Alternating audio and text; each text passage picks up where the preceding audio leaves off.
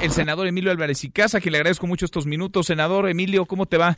Manuel, buenas tardes, ¿cómo estás? Un abrazo y por tu conducto auditorio y mesa para todos. Igualmente, muchas gracias. ¿Cómo va la caravana, Emilio? ¿Qué es lo que están ustedes pidiendo? Porque hay quienes piensan que esto es una marcha contra el presidente López Obrador, es una marcha contra la estrategia de seguridad, es una marcha en favor de algo, en contra de algo. ¿Qué es esto, Emilio? Es eh, una marcha por la paz, que incluye a todas y todos. Por supuesto que no es una marcha contra el presidente, quien así lo piensa está equivocado. Eh, la construcción de la paz requiere de todos. Y la verdad es que hemos ya caminado poco más de 11 kilómetros. Todavía ahorita nos faltan, recién paramos a, almorzar. Literalmente las típicas y tradicionales tortas del Chavo del Ocho de jamón con frijoles. Y nos se quedan unos 5 kilómetros por delante para llegar a Coajumulco.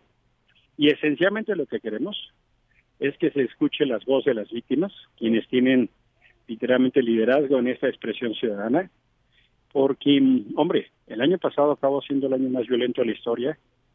Estamos escuchando todas las semanas masacres y cosas tremendas en derecho del piso y extorsiones. Y sí, la tragedia los llevaron otra vez conmovió para salir a caminar eh, en un llamado que por supuesto no solo es al presidente, sino a toda la sociedad para asumir que, tenemos una parte importante de responsabilidad a los gobernadores, a los presidentes municipales, eh, porque pues no estamos bien, Manuel, en términos de violencia en el país, en términos de seguridad, pues no estamos bien. Y queremos otra vez que se escuche fuerte la voz de las víctimas.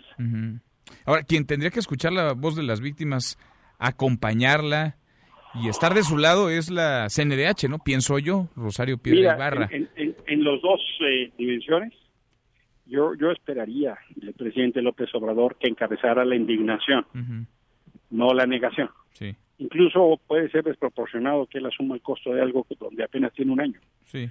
Eh, no, no, no se trata entonces de otra cosa, sino de encontrar un espacio común, así como el presidente buscó a las víctimas como candidato, como presidente electo creo que esa es una oportunidad de otra vez que en este proceso de cambio que está viviendo México se retome con fuerza el camino de la paz. Y en eso sí queremos una CNDH actuante, presente, que proteja a las víctimas y no una CNDH que empieza a dar señales de omisión y de silencio.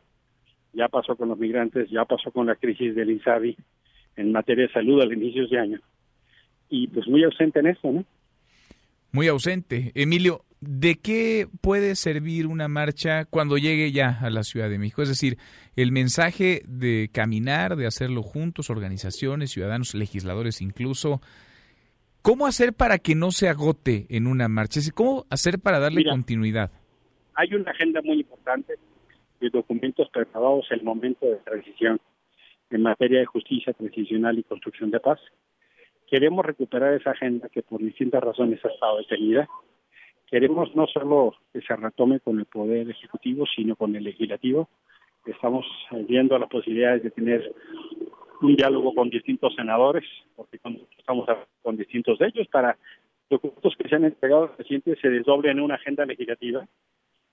Sobre todo, pues, porque no podemos permitir que ese cambio que vive el país se nos vaya de entre las manos la construcción de la paz. Y también hay cosas que revisar en el modelo de seguridad. Eh, creamos la Guardia Nacional, pues para defender y generar condiciones de seguridad, no para perseguir migrantes, por ejemplo. Pues Esas cosas son las que creo que es pertinente eh, dialogar, platicar y, y en mi posición personal, yo decirte que a mí me duelen las expresiones del presidente López Obrador, este, cuidar la investidura, pues me recuerda a otras épocas. Yo tengo otra expectativa de su gobierno. Y habrá que insistir en el mejor de los tonos, pues que podamos seguir caminando juntos en un terreno que nos encuentre todas y todos, porque, perdón Manuel, pero la inseguridad nos pega a todos, ¿no? Pues sí, agarra a unos más, a otros menos, pero nos pega a todos. Esa no, esa no discrimina, ya lo hemos visto. Emilio, vamos acompañando esta caminata, esta Caminata por la Paz. Vamos platicando en el camino. Te agradezco como siempre. Mi privilegio, buena tarde y para quienes estén en ello, buen provecho. Muy buenas tardes, gracias. Mesa para todos.